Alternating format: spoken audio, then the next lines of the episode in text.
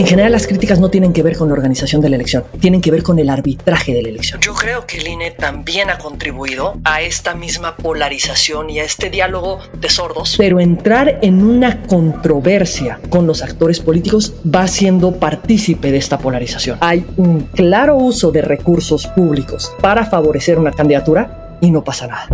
El país presenta. En un entorno en donde lo que gana es la estridencia y las ganas de callar al otro, a la otra, creo que debemos apostar por el diálogo, que debemos apostar por escuchar.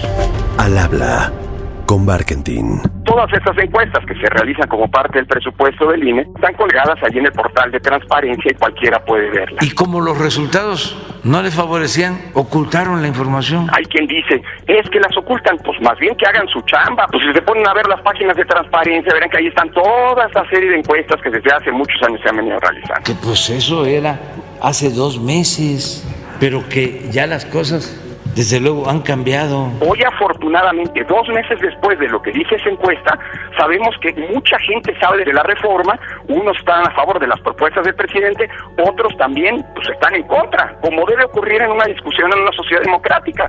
Si algo se hace bien en México, desde hace ya algunas décadas, es organizar elecciones y contar votos. Pareciera algo muy simple, pero hemos logrado consolidar un sistema que permite la transmisión pacífica del poder. Sin embargo, desde el gobierno federal se impulsa ahora una reforma electoral que de lograrse minaría de fondo el sistema que hoy nos da certezas. La propuesta del Ejecutivo Federal parte de la falacia de que no hay democracia en México y que por eso hay que cambiarlo todo. Pero bueno, Dada la fractura de la conversación pública en nuestro país, que hay que reconocerlo, no permite el intercambio de argumentos, la discusión está francamente atrincherada en consignas y hemos perdido la perspectiva. Así que ya saben que en este podcast me gusta convocar voces que nos permitan pues ayudar a entender. Por eso, y para salirnos un poco de la estridencia, invité esta semana en Al habla con Barkentin a Pamela San Martín. Soy Pamela San Martín, soy ex consejera del Instituto Nacional Electoral. Fui consejera del 2014 eh, al 2020. ¿Qué está en juego? ¿Qué debemos defender? ¿Qué sí se podría mejorar? ¿Se puede hablar de estos temas en este ambiente tan polarizado en el que nos encontramos? Los invito a escuchar esta conversación, que espero nos dé a todos elementos para defender mejor aquello que valoramos para entender el peligro que podría correr la democracia en nuestro país. Y eso, tal vez para que logremos por ahí un espacio para el debate y no solo para los gritos.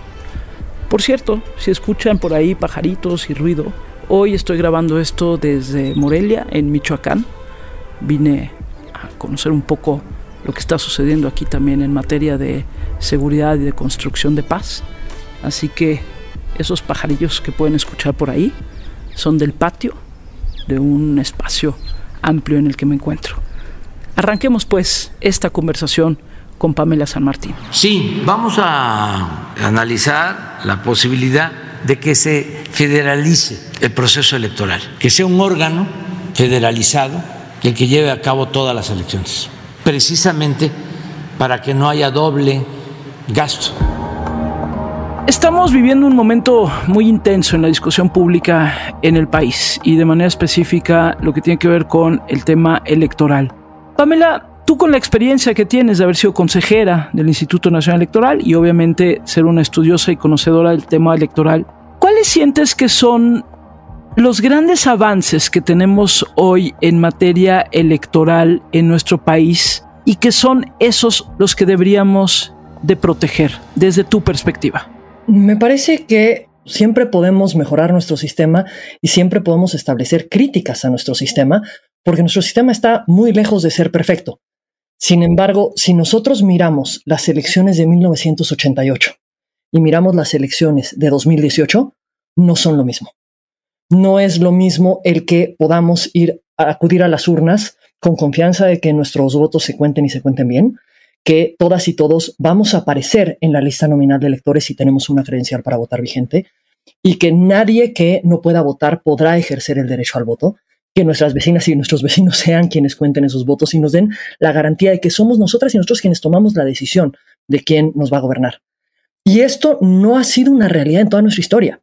Esto ha sido algo que hemos ido construyendo paulatinamente y que hemos ido mejorando algunas condiciones de nuestro sistema democrático y otras las tenemos muy, muy, muy, muy, muy pendientes aún. Si pensamos en el modelo que tenemos hoy, que ha ido avanzando a partir de distintas reformas que iniciaron, empecemos por el 77. Eran dos propósitos principales que debían cumplirse con la reforma.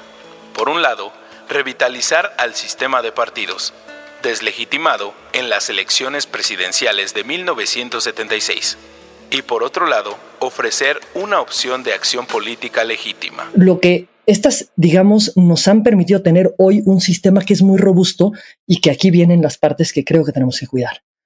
Está basado, uno, en un organismo autónomo, que es el que se hace cargo de las elecciones, y todo lo que tiene que ver con las elecciones, que inicia con la conformación del padrón electoral, es decir, poder tener una base sólida, clara y confiable de quiénes son las personas que pueden votar en una elección.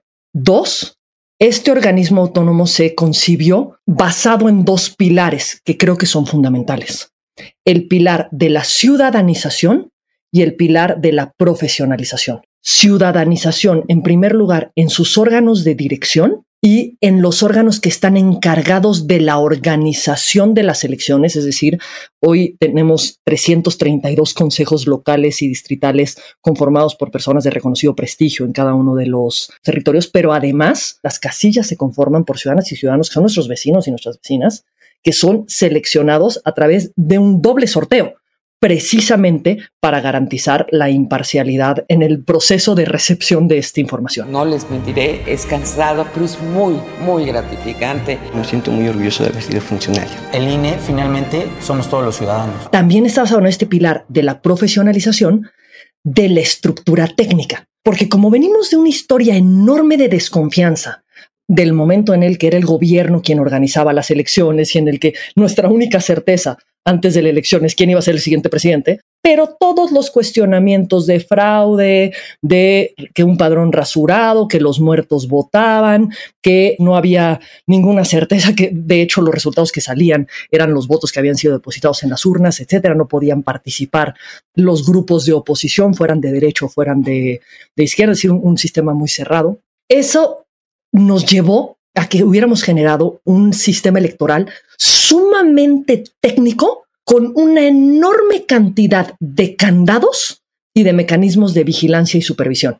Es decir, cada paso del proceso electoral tiene un candado sobre otro candado sobre otro candado. Y para que todo esto se pueda desarrollar, se requiere que quien esté detrás de ello pueda tener la capacitación correspondiente, la profesionalización correspondiente, y por eso es tan importante este pilar de la profesionalización. Y además, nuestro modelo se ha creado con dándole cada vez más competencias al órgano electoral, más competencias entendiendo que la organización de una elección no solamente es el acto material de organizar la elección, sino garantizar que las partes, los actores involucrados puedan de hecho competir, que las ciudadanas y los ciudadanos puedan contar con información para poder acudir a las urnas.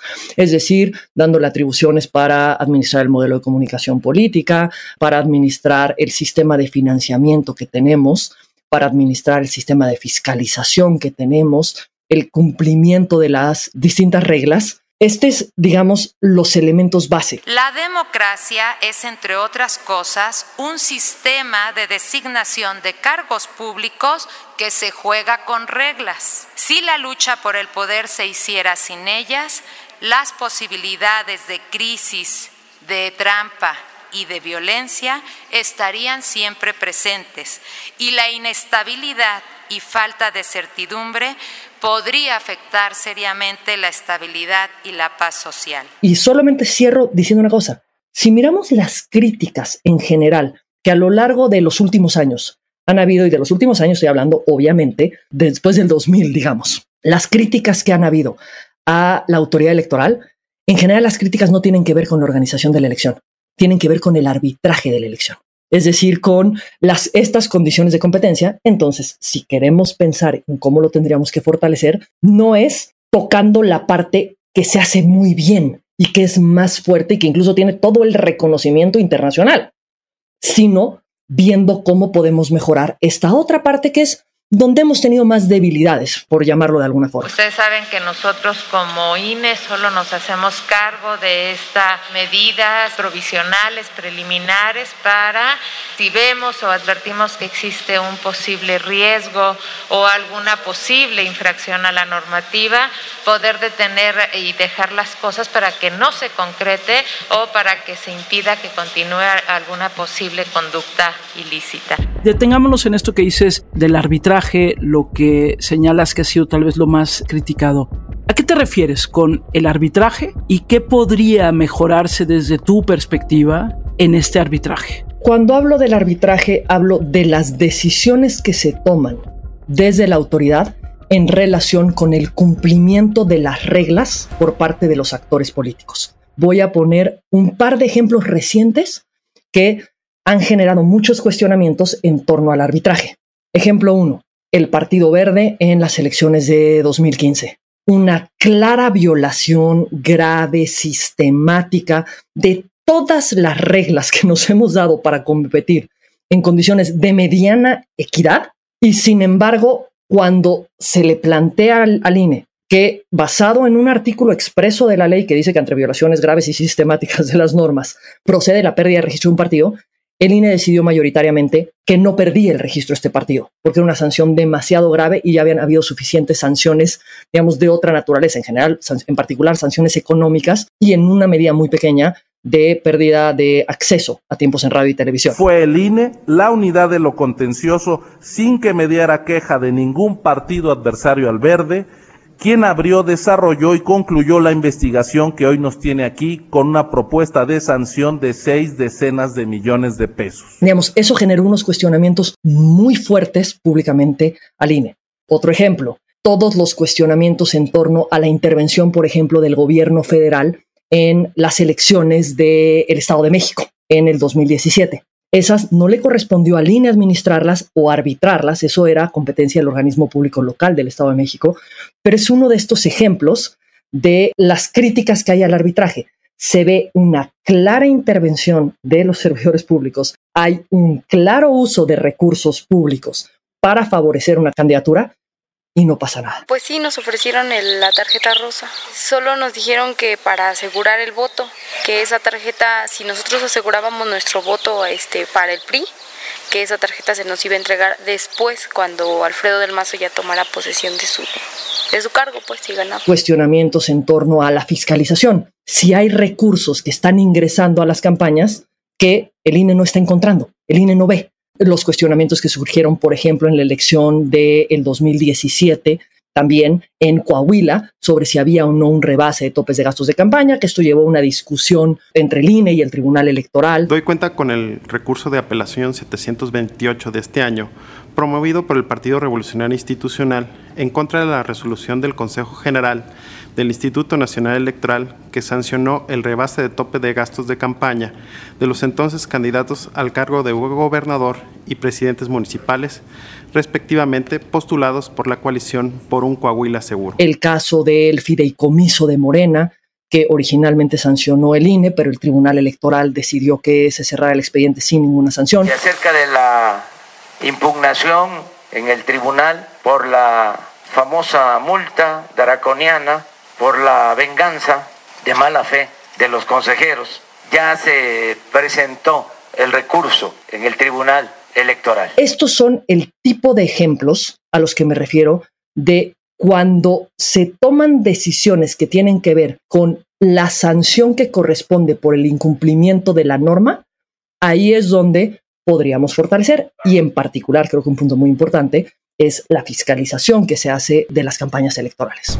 Pamela has estado hablando del arbitraje y pienso que el arbitraje siempre tiene como un elemento humano, además del elemento técnico. Arbitrajes podemos pensar en muchos otros ámbitos del quehacer humano. ¿Qué tendría que suceder desde tu perspectiva para que el arbitraje, digamos, se fuera perfeccionando a sabiendas de que siempre va a haber un elemento humano que tiene que ver con la interpretación, con el momento, con el contexto, etcétera, Pamela? Yo creo que hay, digamos, dos cuestiones en particular que eh, podrían mejorarse.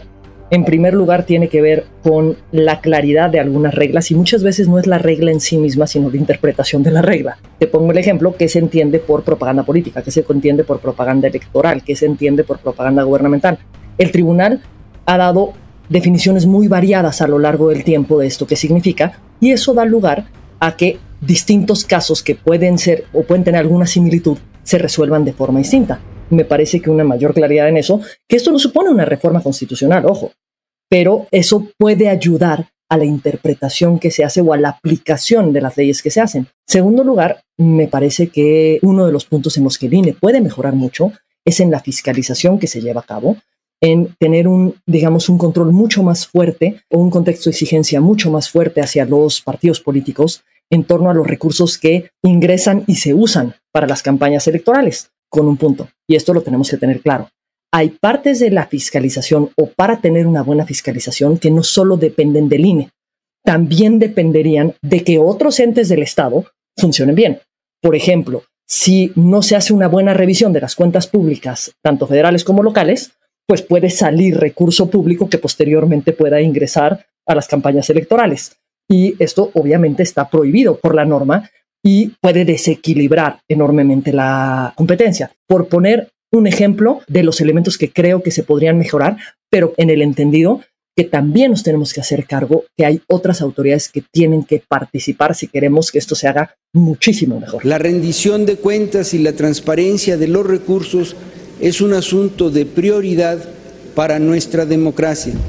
¿Qué no hemos sabido explicar, Pamela? Pienso en lo siguiente, es decir, hay muchas encuestas que dicen que sí, que la gente en México valora lo que hace el INE, que valora las elecciones, que es una institución de la cual se tiene una percepción muy positiva. Pero si nosotros hablamos, por ejemplo, de temas de dineros, los dineros que tienen los partidos políticos, bla, bla, hay como una especie de imaginario colectivo en donde es, sí, es que sí tenemos que cambiar muchísimas cosas. Y yo no sé si hemos sabido explicar bien o no lo que este sistema electoral que tenemos hoy nos beneficia o de lo que nos beneficiamos con este sistema electoral que tenemos hoy.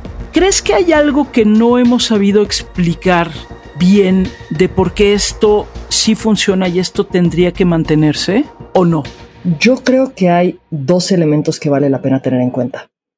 En primer lugar, una gran parte de los cuestionamientos a el sistema electoral tienen como uno de sus elementos los cuestionamientos a los partidos políticos, al sistema de partidos políticos. Es decir, hay un enorme desencanto con los partidos políticos y esto tiene, a mi punto de vista, tiene que ver con el único punto que no se ha querido tocar, pero bajo ninguna circunstancia, que es la democratización de los partidos políticos. Realmente una demanda popular es el reducir el poder interno de los partidos, democratizar los partidos y hacer efectivo el mandato constitucional en ese sentido. Es decir, que los partidos políticos no dependan solamente de las decisiones de las élites de los partidos políticos, de quienes están al frente de los partidos. Voy a ponerte un ejemplo muy simple.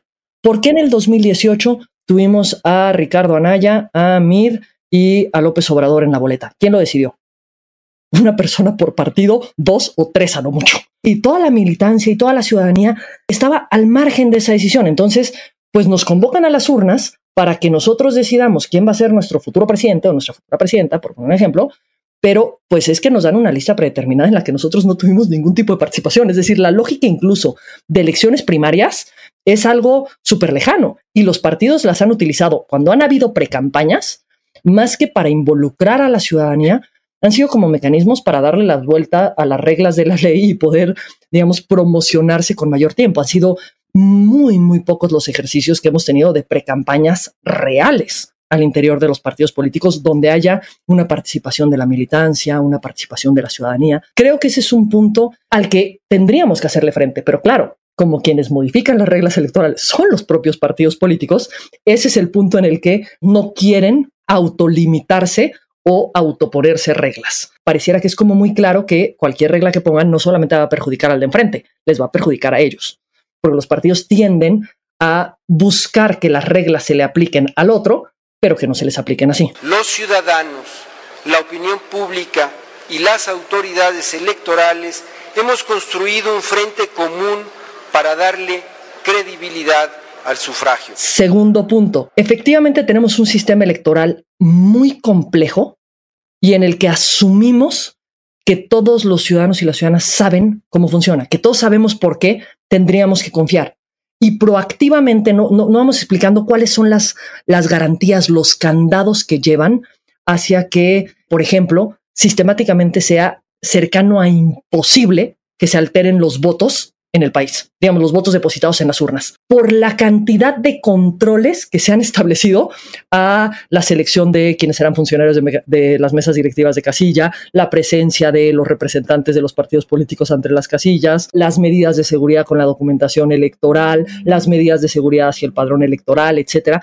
Esto es mucho más común que la autoridad electoral sea reactiva hacia cuestionamientos que surgen y haya, digamos, como poca claridad en el camino porque no conocemos reglas que son muy complejas, pero que son muy complejas para darnos garantías. Y esto último creo que tiene una circunstancia muy particular en este momento. Y voy a rezar con lo que iniciaba. Estoy preocupada por el contexto que tenemos ahorita en México. ¿Qué es lo que me preocupa en particular del contexto? Una polarización brutal. Que, ojo, una polarización no me refiero a que hayan distintos puntos de vista, distintas perspectivas, distintas visiones. Eso es propio de cualquier sistema democrático. No todos pensamos lo mismo y no tenemos que pensar lo mismo.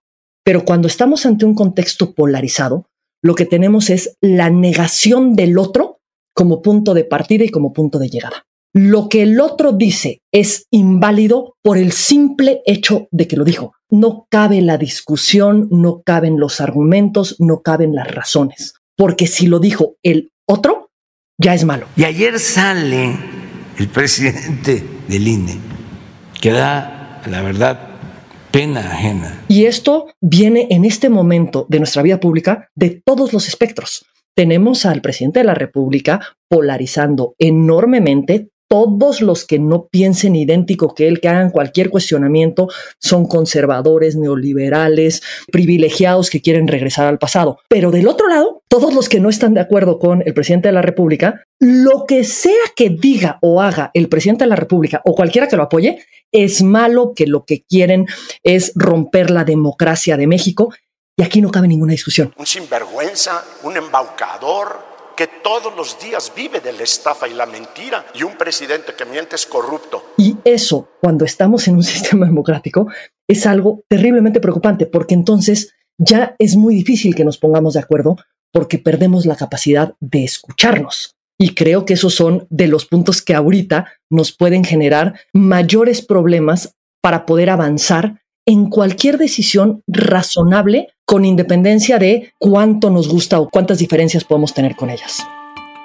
A ver, hablabas del contexto y del tema de la polarización y de la manera como están, digamos, como confrontadas al grado de la imposibilidad incluso de una conversación pública. Y también, Pamela, el propio INE y algunos de sus consejeros han jugado un papel también como muy abierto. Algunos dicen más como actores que como árbitros. ¿Crees que también el INE tendría que repensar, digamos, como su papel como figura pública, no como árbitro, sino como figura pública? Yo creo que el INE también ha contribuido a esta misma polarización y a este diálogo de sordos, llamémoslo así, en el que no se pueden hablar las cosas y está la reacción ante cada uno de los señalamientos que hay. Creo que el INE ha, participado en eso y que igual que le tenemos, se debe de exigir como ciudadanía que no se genere desde la presidencia de la República también se tiene que exigir que no se genere esa falta de diálogo, digamos, de capacidad de escucharnos por parte del árbitro electoral. Estamos hablando de quien organiza las elecciones en todo el país. Es la transmisión pacífica del poder. Digamos, no es un punto menor. Y creo que esto viene de la mano con su papel como autoridad, porque el INE tiene una función de autoridad. Y como función de autoridad, debe de aplicar la ley, debe de aplicar la constitución, por supuesto. Eso es lo que se le tiene que exigir. Pero entrar en una controversia con los actores políticos, me parece que eso ya no es esa función de autoridad, ya entra en un plano en el que va siendo partícipe de esta polarización. Acuérdate que en México, lamentablemente, se suele, como decía Eduardo Galeano del árbitro en el fútbol, asumir que quien eh, gana, gana a pesar del árbitro y quien pierde, pierde por culpa del árbitro Yo creo que son tiempos de mucha más madurez. Por lo pronto el INE, como se dice coloquialmente, no se engancha con nadie. ¿Qué te preocupa más de lo que se está proponiendo como reforma electoral, Pamela? De los elementos, digamos, que tú sabes hasta este momento que se pretenden discutir en los próximos días, en las próximas semanas, ¿qué te preocupa más? Voy a empezar por la parte que puede ser una oportunidad ya se tomó la decisión de que no hay una iniciativa que es de la que se parte y que esa es la que se va a discutir y solo esa, es decir, la iniciativa presidencial, sino que se van a buscar acuerdos entre los distintos grupos parlamentarios para ver de las distintas iniciativas, al parecer unas 54 que se han presentado, qué es lo que puede proceder. Claro, la que ha llamado más la atención es la iniciativa presidencial por la fuerza que tiene Morena y los partidos aliados en el Congreso de la Unión. Por eso me voy a referir a esta, aunque lo voy a poner más que como la iniciativa en sí mismo, como preocupaciones de puntos que sería preocupante que formaran parte de un eventual proyecto consensado entre los actores políticos. Empezaría por uno que tal vez es de los que menos se ven, porque ni siquiera se hace demasiado señalamiento en la iniciativa. Solamente hay dentro de las atribuciones del órgano electoral, se elimina una frasecita que se llama padrón electoral. Decía la Constitución, el INE conformará el padrón electoral y la lista nominal de electores y se le quitó la palabra padrón electoral. Es decir, el INE solamente conformaría la lista nominal. Ojo, el padrón electoral es la lista de todas las personas del país que son mayores de 18 años y que eventualmente podrían ejercer el derecho al voto. El listado es de aquellos ciudadanos que de alguna manera acudieron a confirmar que están registrados y que reclaman su derecho a votar. Es el primer cambio que se hizo cuando se inició la transición democrática, después del 88 en particular, el primer cambio fue garanticemos que vayamos a tener un padrón confiable. Y si hay un elemento al interior del INE que tiene todos los controles, y ese sí, literal, todos, es el padrón electoral por parte de todos los partidos políticos. Tiene un comité fuertísimo que va verificando la adecuada conformación del padrón electoral. Quitárselo al INE supone dárselo a alguien más. Y dárselo a alguien más supondríamos que sería la Secretaría de Gobernación. Esto significaría un retroceso en los avances que hemos tenido precisamente para tanto el resguardo de los datos como el cuidado de eh, garantizar que todas y todos los que tengamos derecho a votar, de hecho, podamos votar. Segundo elemento tiene que ver con la arquitectura. Si lo pusiera yo de forma global, la propuesta tiene varios puntos. Primer punto, nacionalizar las elecciones. Ahora sí, completamente. Es decir, en el 2014 se seminacionalizaron las elecciones creando el Instituto Nacional Electoral, pero dejando los organismos públicos locales electorales y sus respectivos tribunales locales. A diferencia de muchos, yo no estoy en contra, digamos, yo estoy a favor de que se pudieran nacionalizar las elecciones. Me parece que el INE podría hacerse cargo de la organización de todas las elecciones, pero, y este pero es muy relevante, porque se va a vincular con los otros puntos que se proponen. Para poder hacer eso, requiere fortalecerse al INE, es decir, requiere contar con la estructura basada en los pilares de creación del INE, es decir, basada en la profesionalización que pueda llevar a cabo estas tareas para generar la confianza y la certeza en las elecciones locales. Y sin embargo, y aquí es donde viene para mí una de las mayores líneas rojas, lo que se propone es eliminar la estructura desconcentrada del INE para que las elecciones las organicen órganos temporales y auxiliares. Exactamente lo que nos ha generado certezas es esa estructura profesional. Los avances tan importantes que tenemos es por esa estructura profesional. Perder eso significa perder los controles de la certeza y el cuidado al momento de organizar las elecciones. Y esto, digamos, se vincula en la iniciativa con los cambios al sistema de representación, porque como ya se van a eliminar los distritos electorales en el sistema de representación, dice la iniciativa, no se requieren los distritos electorales en el órgano electoral. Claro, el pequeño detalle es que quien organiza la elección en terreno son los órganos distritales y por eso son tan fundamentales porque ellos son los encargados de todo este procedimiento, digamos. Y ese sí, creo que es un punto que tendríamos que preservar porque nos ha costado mucho tener una estructura profesional que tendríamos en su caso que ir fortaleciendo. Sí hay una función delimitada y facultades muy delimitadas por la ley y por la Constitución para cada uno de los organismos electorales y lo que tiene que hacer el INE. Siguiente tema tiene que ver con la elección popular de los consejeros y magistrados. La discusión sobre cuántos se integran el órgano de dirección, creo que eso es algo que se puede perfectamente discutir, pero se habla de la elección popular de los consejeros y magistrados. Es decir, lo que se está diciendo es para despolitizar al INE, díganles a quienes quieran dirigir el INE que se tienen que volver políticos para poder acceder a dirigir el INE. Digamos, es una, es una contradicción en sí misma, pero una contradicción que además tiene un efecto muy fuerte, porque no cualquiera puede postularse, según esta propuesta, a ser eh, consejero o magistrado. Para que se puedan postular, los tienen que postular o el gobierno, el presidente de la República, o el Congreso, o el Poder Legislativo. Gobierno, o sea, presidente y Congreso, estamos hablando elementos absolutamente partidizados. ¿Cómo con propuestas absolutamente partidizadas vamos a generar un mecanismo menos partidizado o una selección menos partidizada de eh, los consejeros que el mecanismo que tenemos ahora, que puede ser perfectible. Pero digamos, hoy tenemos un mecanismo en el que cualquier persona se puede inscribir, que hay un comité técnico que es eh, seleccionado en dos casos por organismos autónomos, uno de ellos siendo la CNDH, el otro siendo el eh, INAI, y eh, tres de ellos siendo, o sea, tres de los integrantes de este comité, o sea, la minoría, la Junta de Coordinación Política. Pero este comité técnico evalúa, saca las quintetas, que son las que turna a la Cámara de Diputados, para que ahí, además, haya una mayoría de dos tercios, que sea quien elija, dos tercios que suponen un consenso al interior del Congreso precisamente para una elección tan relevante. ¿Cómo una postulación mayoritariamente por órganos políticos o por poderes políticos va a poder generar un resultado menos politizado que una evaluación técnica. Creo que eso es lo que tendríamos que pensar. Los tres poderes van a presentar a ciudadanos verdaderamente independientes, de inobjetable honestidad, para el caso de consejeros y algo parecido en el caso magistrados. Y tercero, que también es un punto que poco se dice de él, la iniciativa dice que el INE será autónomo o que la autoridad electoral será autónoma en términos de la ley. La autonomía de la que hoy goza la autoridad es una autonomía constitucional que no puede ser limitada en términos de ley.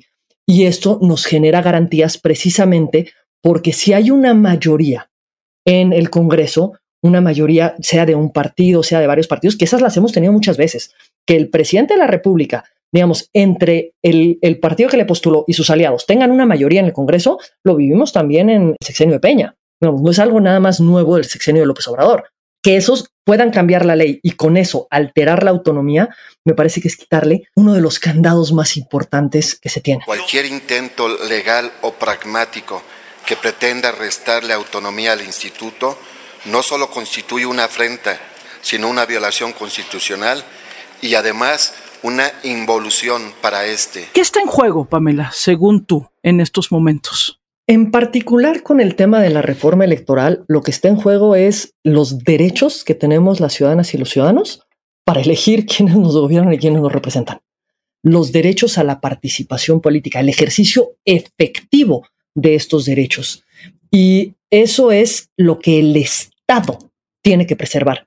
Porque, ojo, ha habido toda una discusión pública dentro de esta polarización que hay, ha habido toda una discusión sobre una encuesta que se publicó en la que la ciudadanía está de acuerdo con muchos de estos cambios, pero aquí tenemos que regresar al punto de partida. Lo que está en juego son derechos. Los derechos no son cuestiones de mayorías o de minorías, son principios fundamentales que el Estado está obligado a garantizar. Entonces, al tomar cualquier decisión que se pueda tomar en relación con una posible reforma electoral, lo que no puede perderse de vista es que lo que está detrás de esto no es un concurso de popularidad. Lo que está detrás de esto es cómo se puede mejorar la garantía de los derechos de la ciudadanía, de los derechos políticos de eh, la ciudadanía. Y no solamente al futuro, futuro, futuro, futuro, que se tiene que mirar, pero también en unas elecciones que no están lejanas, las elecciones del 2024. Las elecciones del 2024 inician en septiembre del 2023. Entonces, los ajustes que se hagan tienen que pensar que sea algo que se puede implementar de aquí al 2023 para que pueda, digamos, organizarse el proceso de cara al 24 con todas las garantías que hoy tenemos y que debemos de tener frente a cualquier cambio.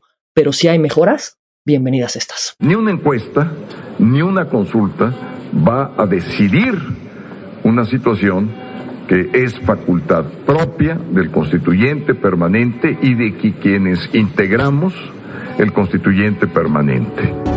Lo electoral es muy técnico, cierto, pero también es un espejo para mirarnos socialmente, para mirar el tipo de democracia que queremos, que tenemos, que defendemos y que construimos, para entender también un poco cómo está la distribución de los poderes en un país, en este caso en mi país, en México, y el papel que jugamos como sociedad. Gracias, querida Pamela San Martín, por esta explicación tan clara de lo que está en juego en la discusión sobre la reforma electoral. Ojalá esto, de lo que conversamos en este episodio de Al habla con Barkentin, nos permita a todos exigir aún más que el debate que viene no destruya lo que tanto trabajo ha costado pensar, diseñar y construir. Gracias nuevamente, Pamela, y gracias a todos ustedes por estar cada semana aquí en Al Habla con Barkentin. Y ya saben, nos escuchamos el próximo martes.